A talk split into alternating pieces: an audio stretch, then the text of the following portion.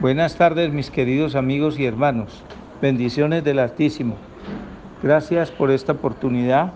Estoy reemplazando a nuestro hermano eh, Jorge Eliezer, que no alcanzó a hacer la píldora. Yo eh, me pidió el favor que la hiciera, la voy a hacer por él hoy. Y aprovecho para hablar de un tema que es muy importante de esta paracha. Edón. ¿Quién es Edón? La mayoría de nosotros sabemos todos que es quién es Edón. Y, pero vamos a hacer un pequeño repaso. Eh, existían dos hermanos, Esaú y Jacob, que nacieron en el vientre de Rebeca después de que Rebeca había suplicado por mucho tiempo que el Creador le diera familia. Ella era estéril y el Creador después de muchos años le concedió esa posibilidad de quedar embarazada. Y una vez Rebeca sentía en su vientre algo que se movía, pero incesantemente, había una agitación tremenda, y le dijo al Creador, mira lo que me está pasando. Yo no sabía que el embarazo era esto tan duro. Y, y él le dijo, no temas, no te preocupes, que es que en tu vientre se están moviendo dos naciones. Vas a tener un par de, mellizos o de gemelos y ahí se están moviendo dos naciones. Está tranquila. Y el, el mayor servirá al menor, le dijo el creador a, a Rebeca. Y Rebeca le habló a su esposo. Y su esposo, pues parece que con el tiempo se olvidó eso. Cuando nació, cuando llegó la hora del parto, salió primero Esaú, un, un joven, un, un, niño de color rojizo, eh, velludo, y su hermano venía cogido de la, de, de la pierna, lo había eh, asido de la, de la pierna, y quiere decir que nacieron con, con segundos de diferencia pero ya sabemos que el Creador había dicho que el segundo iba a ser el primogénito y que el mayor, que era el que rompía matriz, Esaú, iba a servirle a, a, al segundo de los hijos. Y, y transcurre el tiempo y vemos el destino que estaba definiéndose ahí eh, porque Saúl cogió el camino de la guerra, de, de, la violencia, de la cacería, de andar armado y de andar en, en el monte cazando y cazando peleas eh, con los demás seres humanos y eh, fornicando y adulterando en la calle. Pero era el preferido de su papá. En cambio Isaac era, perdón, en cambio Jacob, Jacob vivía con su papá Isaac en las carpas estudiando la Torá y cuando salía al campo le tocaba pastorear los rebaños de, de su padre. En la Biblia cuando se habla que alguien está pastoreando, se supone que está compartiendo la palabra y cuando se habla de que alguien está estudiando en las carpas con su padre, lo que está haciendo es edificándose en Torá. Entonces, lo que hacía Jacob era edificarse con su padre, en cambio Saúl poco le, le, llamaba la atención la, la Torá. Y un día, pasa el tiempo, y un día estaba Jacob cocinando unas lentejas rojas que se usaban siempre que había un muerto. En el velorio se usaba compartir lentejas rojas. Y llegó Esaú sudado y ensangrentado y, parece que había trabajado bastante y muy fatigado y vio a su hermano cocinando y le dijo, dame un plato de esas lentejas. Y, pero no le preguntó qué era lo que estaba ocurriendo. Al parecer estaba enfermo el patriarca Abraham, que era el abuelo de los dos, y se había muerto. y era la figura más importante de todo el pueblo que estaba ahí reunido. Y Esaú que fungía como el mayor, como el primogénito, le correspondía el sacerdocio, de manera que era quien, quien ministraba eh, en, ese, en esa oportunidad, pero ni siquiera preguntó quién había sido el que se había muerto, sino que lo que quería era satisfacer su propia, su propia necesidad, su hambre. Y le, entonces su hermano Jacob le preguntó, y bueno, pero ¿no te importa lo que está pasando? Yo, no, ¿qué me importa? Dame un plato de lentejas. Y entonces Jacob aprovechó y le dijo, te lo cambio por, por la primogenitura. Y le dijo, listo, la primogenitura es tuya, dame las lentejas. Jacob le dijo, hagámoslo a la luz del día, o sea, delante de testigos. Y Esaú dijo que sí, que no había ningún problema. Hicieron ese cambio ah, delante de testigos eh, y Esaú se comió sus lentejas y Jacob quedó con su primogenitura. Pasan los tiempos, los años, después de este incidente de la muerte de Abraham, y un día ya su papá estaba quedándose ciego, se había quedado ciego, y llama a Esaú y le dice, ve y casa y trae una presa, una, una, presa de casa bien buena, haces un guiso, me preparas un guiso bien bueno y vienes porque te voy a dar la, la bendición de la primogenitura. Y su mamá estaba ahí y escuchó y llamó a Jacob y le dijo, tu padre le va a dar las bendiciones de la primogenitura a tu hermano Esaú y entiendo que son tuyas. Entonces vamos a, te voy a disfrazar para que le puedas entregar, para que puedas recibir las bendiciones. Yo voy a preparar un guiso y el muchacho preocupado le dice, pero si nos van a pillar, si, me, si mi padre se da cuenta que es un engaño, me va a maldecir en vez de bendecirme. Me dijo, no, que las maldiciones caigan sobre mí.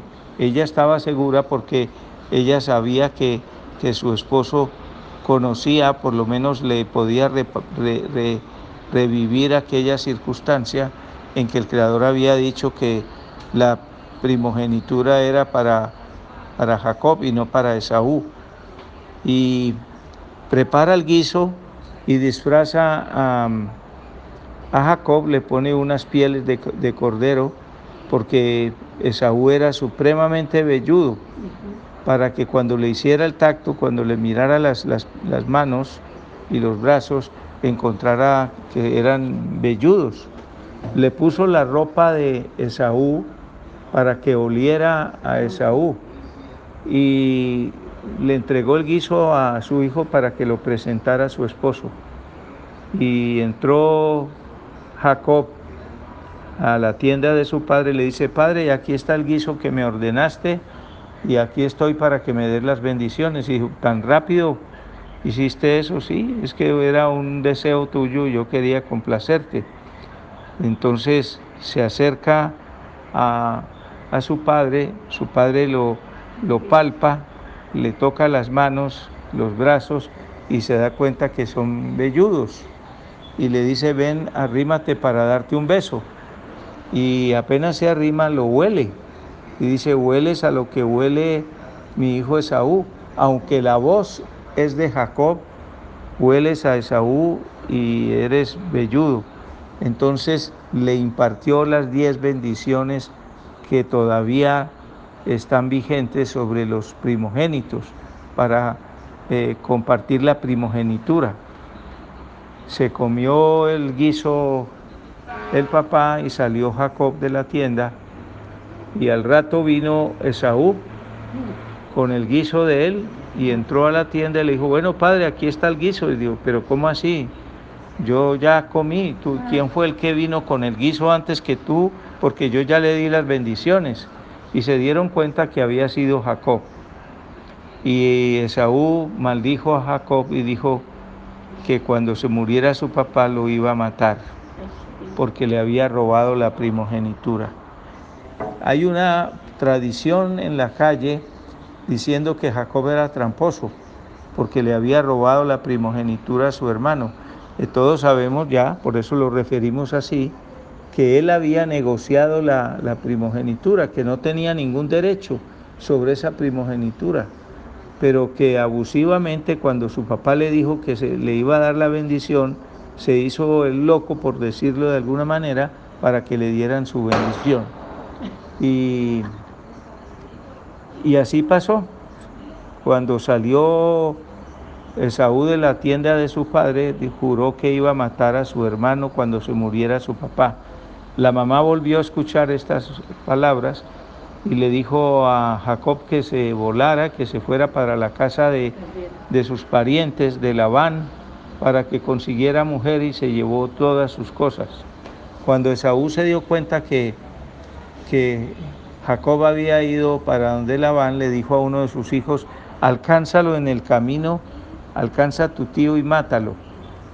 Y ya vemos los alcances pues de Esaú, pero el, el pelao alcanza a, a Jacob y no lo mata, sino que lo despoja de todas sus pertenencias. Y sigue casi que desnudo Jacob y llega a la casa de Labán y allá pues todos conocemos lo que pasó. No voy a, a, hacer demasiado largo esto.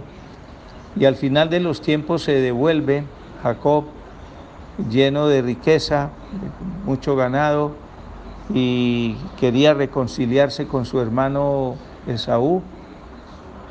Y le manda unos regalos por delante y divide su, su familia en dos para que en caso de que su hermano se volviera agresivo y lo quisiera matar, pues se salvara la, la mitad de la familia. Se encuentra con el hermano, el hermano le perdona, eh, se reconcilian y le dice que él lo, lo, va a escoltar hasta la casa y, y este dice que no y se va por otro camino para, para su casa con su familia. Y hay una parte muy importante aquí, y es que cuando el papá de, de los dos se dio cuenta que le había dado la bendición a, a Jacob, Esaú le suplicó para que le diera una bendición. Dame otra bendición, tienes que tener más bendiciones. Y dijo, no, las de la primogenitura no son sino unas, y ya las di, ya no puedo dárselas a otra persona. Y entonces le dije, pero dame entonces a mí una bendición. Y Jacob dice, bueno, vas a ser bendecido, vas a ir a vivir a las tierras más prósperas, pero cuando tu hermano te necesite vas a tener que servirle a tu hermano.